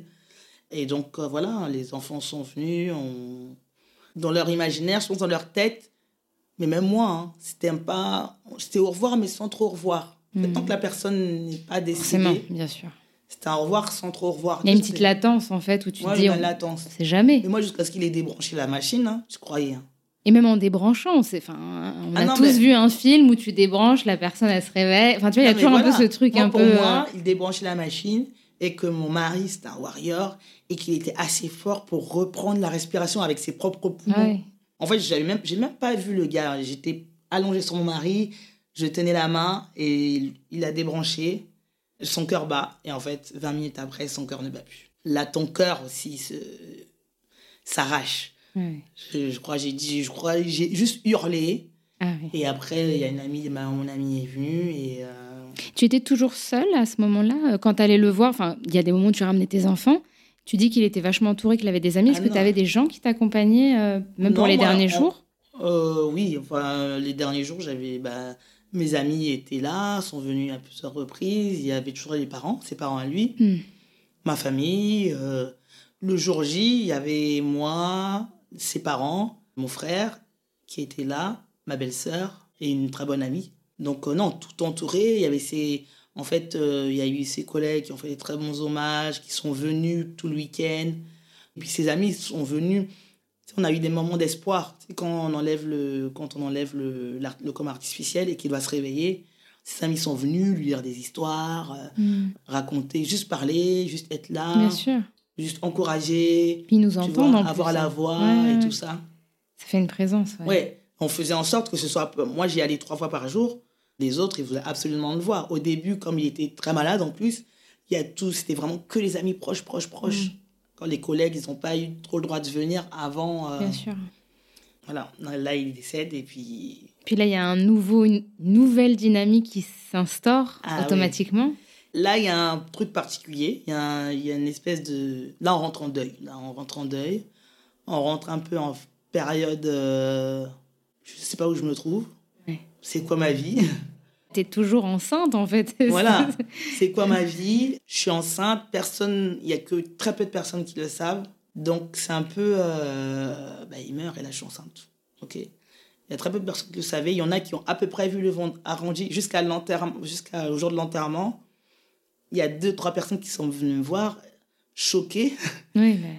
euh, en me disant euh, genre t'es enceinte en plus genre c'est- en fait cette grossesse chaque 100% des personnes qui ont appris la grossesse a eu comme un moment de euh, comme le, le même le même temps de silence que moi quoi genre. Hmm, c'est pas possible. Ouais. Alors là, il y a quelqu'un qui est parti. euh, ouais, ouais. Euh, c'est une blague. Il y a où ton mari il est encore il, a- il est à l'hosto et toi t'es enceinte. Et là il est parti et t'es enceinte. Donc ça a toujours été c'était un choc quoi donc moi je suis enceinte lui il, bah, il est décédé on fait les enterrements et là bah, là en fait je rentre en deuil et je m'aperçois que je rentre en deuil enceinte donc euh, Déjà que toi, la grossesse, c'est pas ton Voilà. la meilleure période de ta vie. Là, la grossesse, c'est pas la meilleure période de ma vie. Mais déjà en amont, euh, mon médecin, quand, quand je lui dis ça, il me dit bah, en fait, qu'est-ce que vous vouliez à la base? Elle m'a dit en fait la maladie à partir de. Parce que moi, je m'inquiétais beaucoup pour la maladie. Et c'était ça qui mettait un peu la balance contre euh, arrêter la grossesse. Hmm. Parce que tout c'était ça s'était très mal passé pour le deuxième. Et en fait, c'était pas possible de rentrer dans le même schéma avec un troisième et deux enfants et pas mon mari. Hmm. Et puis le moral aussi, qui voilà, ne suit pas Voilà, c'est ça. Mais j'étais très en mode logistiquement, physiquement, ça serait pas possible. Quoi. Et elle m'a dit la maladie, c'est mon problème. Donc, on va changer de Il traitement. faut déléguer là. Voilà.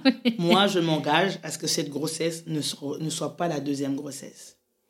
Donc, je l'ai fait confiance là-dessus. Elle a eu raison. Je ne suis pas partie à l'hôpital. Je suis partie à l'hôpital une fois sur toute la Ah grossesse. ouais? Ah, C'est fou. Ouais, ouais. T'es passé de toutes les trois semaines, donc tous les mois Voilà, c'est ça. Mais on a changé vraiment le, le- euh, la méthodologie. Parce qu'avant, on faisait des transfusions, on enlevait un peu de mon sang. Et là, on est passé en échange transfusionnel en machine.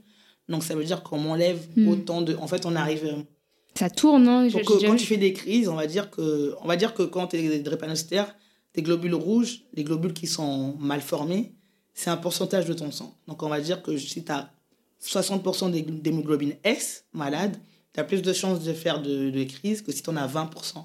Donc, quand tu fais des vrais échanges, elle t'enlève ton sang pour te mettre du sang d'une nouvelle personne. Elle fait un maximum de baisser ce pourcentage Mm. au maximum. D'accord. Ce qui ne peut pas être autant bien contrôlé quand tu fais juste comme une transfusion et qu'on t'enlève un peu de ton sang. Hmm. Faut vraiment enlever la même quantité que tu, que tu remets. Mais j'ai déjà vu ce genre de machine. Ça fait comme un recyclage, Ouais, quoi. voilà, Enfin, c'est ça. Ouais, ouais. Et ben c'est ça qui a été, ça, ça a vraiment bien marché. Ça m'a permis de ne pas faire des crises toutes les trois semaines. J'en ai fait qu'une. Et donc, je me suis vraiment délestée de cette partie euh, maladie. Je suis rentrée en deuil et le post et le et avant le postpartum, parce que le postpartum, c'est vraiment une fois que tu as accouché. hein. Mhm. avant la période avant le postpartum, il y a eu le deuil, il y a eu l'enterrement. J'ai eu ma phase, euh, bah, je suis concentrée sur l'enterrement, sur le deuil. Et après, il y a eu la phase vacances. Et c'est vraiment après le mois d'août. Il a été enterré, euh, il est mort le 4 juillet. Il a été enterré le 20 ou le 20, je sais plus, quelque chose comme ça. C'est une journée où j'étais physiquement là, mais Hmm. quelque part ailleurs. Et les gens qui sont venus me voir, ah, je, t'avais dit bonjour et tout, je t'ai fait la bise. Je dis, bon, t'étais là. Ah Il y oui. avait énormément de personnes.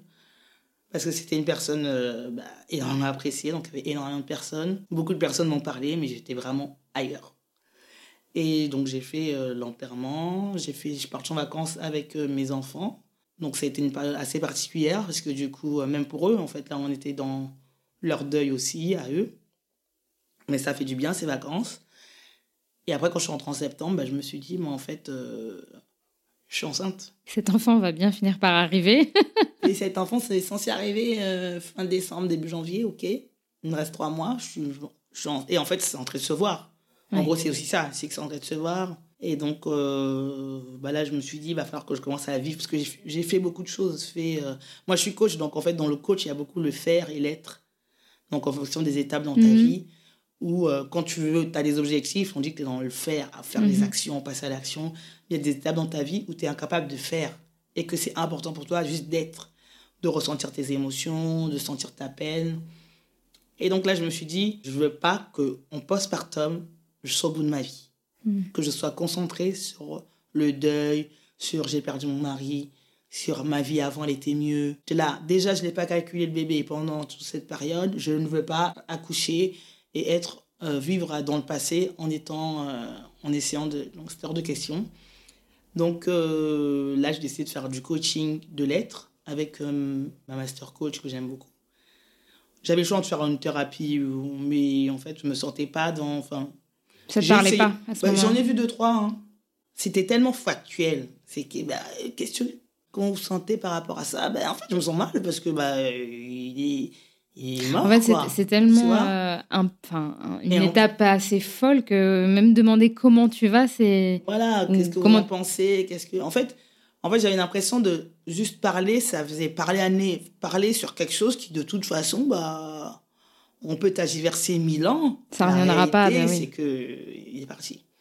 Donc, je me suis dit, j'ai quand même envie d'être accompagnée là-dessus. Donc, j'ai fait un coaching euh, avec le master coach, qui était plus un coaching d'œil, qui était plus un coaching sur valider les émotions que je suis en train de vivre, valider la colère, parce que du coup, en fait, il a eu un accident, parce qu'il allait trop vite. Hmm. Et donc, euh, à un moment, tu es là, mais en fait, euh, tu as fait de la merde, Hmm. euh, c'est ta faute qu'on est là-dessus. Donc, tu es obligé de, De passer- travailler de sur me tout laisser ça. sur cette.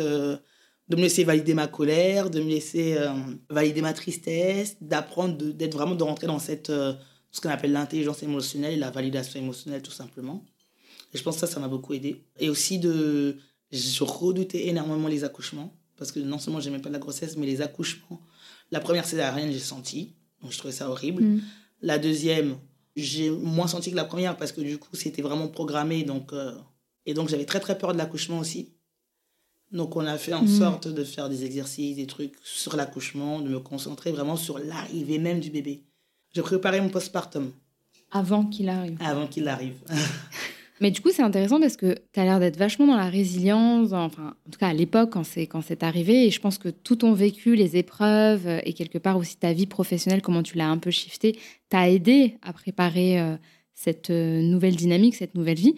Mais de l'extérieur, comment les gens te percevaient? Parce que c'est vrai que ça paraît fort. Tu, tu deviens veuve, tu attends un enfant, tu gères des petits-enfants tu peux paraître très vite isolé. Et là, vu comment tu m'en parles, j'ai pas l'impression que toi, tu le ressentais comme ça à ce moment-là. Donc, euh, comment ça se passait, euh, même à l'arrivée du petit, hein, du petit dernier, euh, comment les gens te percevaient, comment toi, tu le vivais, comment, comment ça s'articulait au quotidien, quoi? Ah bah, au quotidien, bah, j'étais, en fait, on a eu un élan de solidarité, un élan... En fait, j'ai un cercle d'amis très fort. Automatiquement, par exemple, il y a une amie qui venait déjà, euh, par exemple, le jeudi, tous les jeudis soirs, elle venait pour euh, toute la logistique, avec, m'aider avec la logistique avec les enfants. Euh, il y a mes amis qui venaient quasiment quand j'allais le midi, souvent, je pouvais être avec une ou deux meilleures amies qui venaient entre, entre, pendant la pause déjeuner, en mhm. fait, de leur, de leur travail. Il y avait la famille qui était là, qui était là souvent au quotidien. Par, exemple, ma belle-sœur, elle m'envoyait des... Je faisais plus à manger, tu vois, elle m'envoyait mhm. des... cuisiner, elle m'envoyait des la bouffe euh, pour qu'on mange. J'ai toujours une, euh, une, relation très forte avec mes amis. Euh, c'est de, ils sont là depuis 20 ans, 25 ans. mes amis, c'était ma deuxième famille. Parce que moi, de ma famille, je suis venue en France parce qu'en fait, j'étais malade. Donc, ma, ma famille, elle, est au Congo. Mm. Et donc, en fait, mes amis, c'est ma deuxième famille. Et là, dans l'épreuve, c'est waouh, quoi. Parce que j'ai, j'ai vraiment construit quelque chose d'assez fort. Et je me rends compte que c'est une chance parce qu'en fait, moi, j'ai eu des témoignages d'autres personnes qui, qui ont eu le deuil, en fait. Et j'ai même des personnes qui me disent, mais en fait, euh, c'est incroyable les amis que tu as qui viennent, qui dorment chez toi, qui te prennent les enfants. Un jour, il y a le mari d'une, euh, d'une amie, bah, c'est un ami aussi, qui m'appelle, qui me dit, ouais, tu fais quoi? Bah, Je suis en RTT, j'ai pris mon RTT, bah, je viens chez toi. Et il est juste venu nettoyer chez moi, quoi. Tu vois, genre, il est juste. Hmm. C'est pas quelqu'un que j'aurais vu qui fait, bah qui, fait, qui fait le ménage. Déjà, c'est pas mon, mon ami avec qui je vais, c'est son mari qui, qui m'a appelé, qui m'a dit, OK, je viens qui est venu, qui a nettoyé toute la baraque. Que des trucs comme ça, tu vois. Donc, en fait, on a été, moi et mes enfants, vraiment très, très, très soutenus. Mes beaux-parents aussi très, très soutenus par leur cercle amical. Très accompagnés avant, après. L'après, j'ai une amie, hein, vraiment, merci à elle, euh, qui est assistante sociale, qui connaît beaucoup de choses dans l'administration. Parce qu'en fait, quand on perd quelqu'un dans ce pays, tu n'as pas le droit, limite, de rentrer en deuil. Parce qu'en fait, quand quelqu'un meurt, il faut tout de suite penser à il faut l'enterrer, euh, quel faut le cercueil il faut le faire, euh, quelle entreprise il faut aller chercher.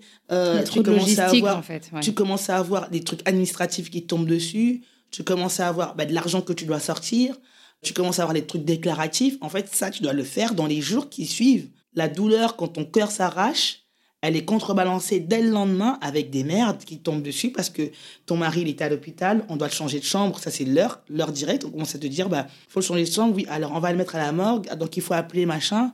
Wow, wow, wow, wow. Donc en fait ça tu n'as pas le tu n'as pas le temps.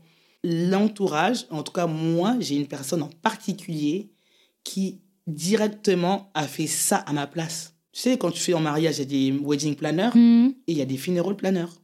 Donc j'ai payé une personne pour ne pas avoir à gérer ça, à aller faire. Euh, alors, c'est un budget, mais euh, j'étais incapable. Tu pouvais pas. Je pouvais pas, j'étais incapable. Je voulais un truc beau, je voulais un truc. Euh, que le départ de mon mari, ce soit pas un, un truc mortuaire, morbide, le truc, tu vois, le, on, on est là, on va tous pleurer, mais qu'on soit pas là en noir, j'ai imposé de la couleur à l'enterrement. Le truc, j'ai pris une salle ça faisait limite. Des fois, elle me disait, ouais, non, mais là, ça fait, ça fait un peu mariage. Je disais, ouais, mais il part en fête, c'est la fête. Des fois, elle, elle, me calmait un peu. ouais, mais là, ça fait un peu. Ah. Je suis là, bah oui, ben moi, je veux qu'il part en prince. Il y a toute la partie administrative qui a quelqu'un qui m'a beaucoup aidé à faire ça. Donc, mes amis ont pris euh, chacune euh, le rôle euh, au moment. Elles se sont aussi, elles ont créé un groupe entre mmh. elles pour m'alléger, gérer beaucoup de choses. Donc, en fait, puis il y avait ma mère après qui est ah oui, bah, moi, ta mère, j'étais sûre qu'elle était dans le, dans le paquet. en fait, ma mère, elle est arrivée euh, pour l'enterrement. Enfin, elle n'était pas là les deux mois. Parce qu'en fait, les deux mois, on était vraiment en mode euh, je ne vais pas mourir, de toute façon. Et quand on a dit, bah non, en fait, c'est fini, Donc là, on a enclenché le visa, donc elle est venue. Et puis en fait, euh, bah après, il y avait ma mère aussi, la partie logistique quand il est décédé. Après les vacances, je suis rentrée dans une espèce. tu rentres dans ta vie. J'étais très accompagnée, mais en fait, tu es seule. Parce que personne ne peut comprendre. Bien sûr, personne ne vit réellement. Personne ne vit réellement. Je trouve la seule qui pouvait comprendre. En fait, sur l'espace de six mois, j'ai eu trois décès. Une de mes très très bonnes potes, elle est morte d'un arrêt cardiaque en, en septembre 2021. Ça, c'était un choc. Après, j'ai eu le mari de ma cousine qui est aussi mort dans un arrêt. Cousine de trois enfants. Donc finalement, il n'y avait que cette cousine-là qui pouvait à peu près comprendre, mais on n'est pas les mêmes personnes. Mais sinon, les autres, c'est assez. Donc, tu es très accompagné. En fait, tu es seul. Tu es seul avec tes inquiétudes. Et en fait, c'est là que, ma résilience, que euh, tout ce que j'ai forgé comme personnalité, essentiellement euh, depuis avec ma maladie, en fait, c'est vraiment ça, c'est là qu'elle rentre en jeu. Le coaching, ça va m'aider, ça m'a beaucoup aidé, le, ce que j'ai appris en coaching, ça m'a aidé plutôt en me disant, attention, quand tu fonctionnes en mode, je vais, ça y est, je vais m'activer. Je vais, j'ai carrément essayé de refaire ma, de, de vouloir relancer le coaching à ce moment-là. C'est là quand j'ai commencé à voir que je faisais trop de trucs, je me suis hmm. dit non, là, j'ai eu le warning pour te dire, il faut que tu te poses et il faut que tu commences à vivre l'émotion là, tu vois, il faut commencer D'où le coaching avec... D'où le euh, coaching avec euh, ma master coach. En fait, il y avait une phrase qui m'avait... Quand j'ai fait ma formation coaching, à un moment, euh, je sais pas, le formateur dit, en fait, tu peux décider, on a tous des traumas, et en fait, il y a un moment aussi, on a une espèce de responsabilité. Alors oui, je sais, souvent on me dit oui, on ne peut pas décider de la manière dont on va prendre les émotions, comment elles nous parcourent et tout. Oui, mais à un moment, on peut décider de comment on veut vivre sa vie, de comment on veut avancer face à un traumatisme. Hmm. Hein. C'est très dur euh, à entendre ça pour beaucoup de gens, c'est très dur à mettre en œuvre. Et moi, je me suis dit, comme il y a, on peut décider de beaucoup de choses et que je l'ai déjà vécu, en fait, j'ai déjà décidé. Hein, moi, j'ai, moi, j'ai vécu dans des centres médicaux 365 hmm. jours, hospitalisé, école. Donc, à un moment, j'ai décidé que ma maladie n'allait plus prendre le poids sur ma vie. Et en effet, quand c'est un médecin qui m'avait dit ça, quand j'ai décidé ça, j'ai appris à vivre avec ma maladie et pas à vivre malgré ma maladie qui décide pour moi. Tu vois hmm. On peut décider quand même de pas mal de choses. Donc j'ai décidé que j'allais vivre six mois de deuil. Donc je me suis dit, ma chérie, tu vas vivre tout le deuil que tu veux. Tu peux pleurer dans le noir, faire ce que tu veux. Mais en janvier, quand ce petit garçon naît, on essaie de basculer dans l'autre, euh, hmm. dans la vie. Quoi. Donc c'est pour ça aussi que je me suis dit, je vais faire un coaching pour m'aider à avancer ça. Et finalement, le fait de décider qu'est-ce que ça fait à ton cerveau, c'est que ton cerveau se concentre inconsciemment à la décision que tu as prise. Les biais cognitifs vont faire que tu vas commencer à développer un certain comportement hmm. ou une certaine réalité qui va être en, on va dire, en cohésion avec l'objectif que tu t'es fixé, tu vois, on va dire. Donc moi, j'ai réussi à faire ça. Je suis toujours dans un, un deuil, mais enfin, le deuil, il est terminé. Mais bien sûr, je suis, si je pense, en fait, le fait, moi, quand je pense à mon mari, je suis pas triste. Je peux parler de Ben. Pour moi, c'est comme l'honorer, tu vois. Alors que avant, quand je parlais, avant que, quand j'étais vraiment dans le mm. deuil, j'étais triste. J'étais pro, je me projetais dans ma vie d'avant. J'étais là, ouais, avant, je vivais ça. C'était mieux avant. Et quand on était là, quand on faisait ça, tu sais, j'étais vraiment dans le passé. J'ai vraiment vécu une belle vie avec cet homme. Donc, j'étais un peu coincé dans ce passé. Et c'est ça la différence que je trouve quand je dis que j'ai passé mon deuil, c'est que maintenant, parce que c'était une partie de ma vie, et que euh, je parle, j'ai pas les larmes qui vont forcément arriver, mm. que j'ai pas cette tristesse, j'ai plutôt, je suis plutôt honorée d'avoir euh, eu pendant les. Même s'il même s'il y a des larmes qui arrivent, c'est plus euh, je suis honorée, mm. je suis ravie d'avoir vécu ça. Donc c'est vraiment dans ce sens-là que je sais que mon deuil passé dans le, la partie, quand on dit les cinq étapes du deuil, tu sais, avec la colère, le déni, la tristesse, la dépression, ça s'est passé vraiment pour accueillir le petit. Donc le petit, il est arrivé, le postpartum, il a commencé dès le premier jour parce que du coup, c'est assez particulier d'aller à l'hôpital pour accoucher. Hein. Oui, donc monsieur, on te parle de monsieur tout le temps. Allez enregistrer son bébé, en fait. Normalement, c'est le papa. Hmm. Donc, euh, prendre quelqu'un, euh, la personne a dit, ouais, mais en fait, le papa est décédé. Donc, en fait, ah ouais, mais normalement, c'est le papa. En fait, c'est pas, rien n'est configuré pour, euh, pour un papa qui meurt pendant, tu vois, je sais pas, c'est assez particulier. Donc, j'ai accouché avec une amie qui était là. J'ai accouché avec mes amis. on était en on, WhatsApp pendant ce que j'ai fait une mhm. césarienne. Donc, on était en WhatsApp avec ma mère, mes amis qui étaient restés là-bas. C'était génial. J'ai pas, j'ai pas eu de douleur. J'ai vraiment, euh, c'était un moment incroyable, cet accouchement. Et après, euh, un bébé, franchement, il est très maman, très grand-mère. Donc, c'est pour ça que la crèche, c'est un peu. ce bébé est venu rajouter de la vie dans la maison. je pense que c'est ça qui a contribué à ce que mon deuil soit très rapide. Quand il est arrivé, c'est vraiment une nouvelle famille. Mm. C'est ça qui a contribué pour les enfants, parce qu'on ne faut pas les oublier dans tout ce cheminement. C'est que eux aussi, en fait, ça a permis qu'ils ne se concentrent pas sur papa, sur maintenant c'est une nouvelle réalité. Maintenant, on, va, on a un frère, ça a permis aussi un peu à la reconstruction. D'instaurer cette dynamique nouvelle. Euh, dynamique nouvelle. Euh, positive aussi. Voilà, très positive. Il a, ramené beaucoup de positivité. Il a ramené beaucoup de positivité. Euh, ça a vraiment été. donc tout le monde autour de lui, les petits frères, les, grands, les grands frères complètement gaga, qui veulent s'occuper, bien faire avec le bébé, bah, qui ont dû grandir aussi vite, malgré eux. Quoi. Le petit 5 ans était quand même parfois triste, qu'il se disait, oui, mais du coup on l'appelle bébé Jaja, bébé Jaja, il n'aura pas, il aura pas de papa, le pauvre, il n'a pas connu papa, donc ils, sont plutôt tristes à ce niveau-là. Hmm. Et bah, Mais c'est mignon parce qu'ils sont tristes pour leur petit frère, quoi. Oui, tu vois, ils, sont, vraiment dans ce truc. En fait, euh, ils sont, eux on dirait qu'ils ont basculé un peu comme moi. C'est pourquoi on dit que les enfants sont des éponges émotionnelles et ils sont quand même, fonctionnent aussi beaucoup en imitation, malgré hmm. même. Et on a eu de la chance, nous. C'est ce qu'il m'a dit d'ailleurs. Il dit, nous, on a eu de la chance parce qu'on a, on a vécu avec papa, on a beaucoup joué avec lui, il était là. C'était trop bien aussi d'être avec papa, mais bébé Jaja, le pauvre, il n'aura pas de papa en fait. Il n'a pas de son papa. Donc c'était ça, donc ils sont vraiment très attentionnés avec lui.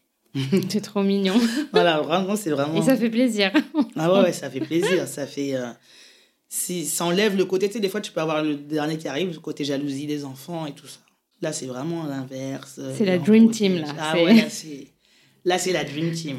tous autour pour former un cocon, un cocon d'amour dans la famille. Et puis, franchement, le postpartum, euh, nickel. Puis ma mère, elle est là, elle est restée. Donc, pour qu'on soit deux. Et, et en vrai, euh, c'est quand même dur d'avoir trois enfants. Merci. en gros, là, On ne peut enlever le fait que trois enfants, c'est une charge quand même. Ouais, trois enfants. Euh, mère seule, trois enfants, c'est c'est costaud. Mais ça va, est-ce que tu le vis bien? Comment tu te sens là maintenant? Fatiguée. Fatiguée? Je me sens fatiguée parce que j'allaite. J'allaite encore. Et qu'en fait, on va pas se mentir, quand on allaite, euh, moi, il fait pas des 20h, 5h, 6h, 7h du matin. Il se lève encore dans la nuit. Il a, en fait, il y a cette fatigue euh, due au, bah, bah, aux réalités euh, voilà, de l'allaitement, des nuits, euh, bien le sûr. Mien, voilà, le mien fait pas ses nuits, il dort pas, il a un sommeil agité. En fait, et aussi, euh, faut pas oublier qu'il bah, n'a pas de papa et qu'en fait, les bébés, ils ressentent aussi beaucoup, énormément de choses. Donc, il y a aussi ça. Et aussi, moi, j'accepte aussi que bah, des fois, je suis là, ouais, les autres bébés, ils dorment et tout, machin. Bah. Et moi, je suis dans ma galère. voilà, je suis dans ma galère. C'est quand même fatigant, logistiquement, tu sais, quand tu es... Heureusement que j'ai ma mère, parce qu'en fait, ça voulait dire quoi? Ça voulait dire que comme on était tous les, tous les quatre, tu as le bébé le matin, tu dois habiller les enfants, tu dois aussi habiller. En plus, c'était un bébé d'hiver, tu vois. Tu dois habiller bébé d'hiver, le mettre avec toi dans, dans le baby machin. Non, c'était pas possible. Donc, heureusement, il y a eu ma mère. Après, des fois, j'avais pris des babysitters pour le soir. Ma mère, elle est partie. C'est la catastrophe. C'est là que je te dis que. Il faudrait la rappeler, lui dire de revenir. Ben, elle est en train de faire son visa, en fait. Elle est obligée de rentrer ouais. pour faire son visa, pour revenir. revenir après. Donc on croise les doigts pour que. Ah bah, je te le souhaite là. Tu vois, je les croise avec toi. Parce que c'est quand même, euh, franchement, c'est quand même dur. Donc big up, bravo à toutes les mamans, mères seules, qui s'occupent toutes seules de leurs enfants. C'est pas évident. Donc un petit clin d'œil pour vous. Et, euh, mais sinon, à part le côté logistique. Euh, Ça va? Ouais, sinon ça va, bébé grandit bien, s'épanouit bien. Et en plus, comme je suis, j'ai relancé mon activité de coaching, je vis à mon rythme. Euh, ça, c'est bien aussi. Donc là, tu as retrouvé un équilibre, quelque part. non, non, j'ai retrouvé un équilibre. Et heureusement, euh, aussi grâce à la famille, grâce à la mère qui est là, parce que sinon, euh, je pense que ça aurait été. Plus difficile, ouais. On ne sait pas. On ne sait pas, hein, ça aurait été trop difficile. Et je conçois que ça peut être très, très difficile. Enfin, moi, quand j'en parle comme ça, je pense que les gens, ils vont se dire, ouais, ça a l'air euh, facile, comment elle le vit. Euh, j'ai aussi eu des moments difficiles, mais... Et j'en ai des moments difficiles, hein. Euh, voilà, des fois aussi, il y, a toujours la, la, tristesse qui peut revenir si on pense à des situations et tout. Mais à ce niveau-là, euh, mon deuil, euh, ça va. Le côté difficile, c'est surtout, vraiment, moi, c'est vraiment la logistique parce que je vous dis, mon, mon mari, il était vraiment là, mais je crois qu'il était à, à 200%. 200%. Donc toi, tu sens vraiment la différence, quoi. Ah bah, je, je sens la différence. Je sens vraiment, vraiment, vraiment la différence. Il faisait tout pour ses enfants. euh, on sent qu'il y a ça en moins. Il y a ça qui... Mais euh, sinon, pour le reste, voilà, parce que les, on peut pas substituer... euh, même s'il y a la mère, déjà, avant, j'avais et ma mère et mon mari. que ma mère. Euh, ça, je sens vraiment la différence. jour le jour, construire ça avec petit bé- le bébé petit. Heureusement, j'ai eu la crèche. Bon, je suis un peu prioritaire aussi en même temps. Ça, ça va venir soulager parce que c'est vrai que relancer l'activité, bah, tu vas quand même reprendre le travail, relancer l'activité. Et à un moment, bah, tu as été épuisé. Quoi. Eu, j'ai eu, euh, mon postpartum, il, avait, il est plus. euh, je me suis laissé un espèce de congé de trois mois. Et après, je relance l'activité. Donc, je suis en train de créer une boîte en même temps que euh, le deuil, en même temps que le postpartum. Mais mesdames, c'est possible. voilà, on aménage le temps et tout. Il y a la fatigue qui va être là. Il y a aussi une fatigue liée à la charge mentale. hein, Bien euh, sûr. parce qu'en fait, on se retrouve aussi du lendemain à, à devoir penser à tout, tout, tout, mais vraiment euh, tout. Quoi. Des fois, tu es là, même des trucs que tu faisais absolument pas avant. euh, genre, euh, ah, l'ampoule est cassée, il faut aller chercher à la cave ou à chez aller chez le roi Merlin acheter ça. Hein? Ça, c'était des trucs de papa, ça. c'est pas ça avant. Donc, euh, et c'est ça qui est difficile par contre. C'est le, le- tout. Tout toute seule, en fait. Tout- enfin, tout presque toute seule. La charge décisionnelle, elle est vraiment. Ça, c'est très, très fatigant. Mm. Devoir décider pour tout Pour tout, ouais. et réfléchir pour tout, pour tout et pour tout le monde. Ah, ça, c'est un- On va clôturer la discussion. Je te Bah remercie oui. beaucoup, Friska, pour, euh, bah, pour ton honnêteté, ta, ta transparence, ta résilience. Parce que ça donne de l'espoir. Je pense que ton cas n'est pas si isolé que ça, finalement. Non. Même si on parle assez peu. euh, déjà, on parle peu des mères solo, mais encore moins celles qui vivent du veuvage. Enfin, voilà, des événements assez traumatiques. Donc, vraiment, je te remercie d'avoir pris la parole et euh, Ben, de, de m'avoir confié quand même un bout de ton histoire. Et euh, je te souhaite vraiment que la suite soit encore plus douce, même si j'ai l'impression que là, c'est en bonne voie. Oui, c'est en bonne voie, mais je te remercie du sujet. Tu es arrivé à un moment où je pensais contacter les gens pour. Parce qu'en fait, j'ai quand même eu des mères avec mon histoire et ce que je partage sur les réseaux. Il y a. J'ai eu euh, quatre personnes qui sont venues, qui ont à peu près la même situation. J'en ai eu qui a, elle avait limite la même vie que moi, sauf que à l'inverse de moi, ce que je vous raconte là, elle était dans vraiment un vrai gouffre, incapable de s'occuper de ses enfants. Et j'ai appris que le, veuva- le veuvage précoce, on n'en parle jamais. Et c'est quelque chose qui finalement, il y en a beaucoup. Bah, c'est isolé, quoi. Donc, isolé, euh, même dans les.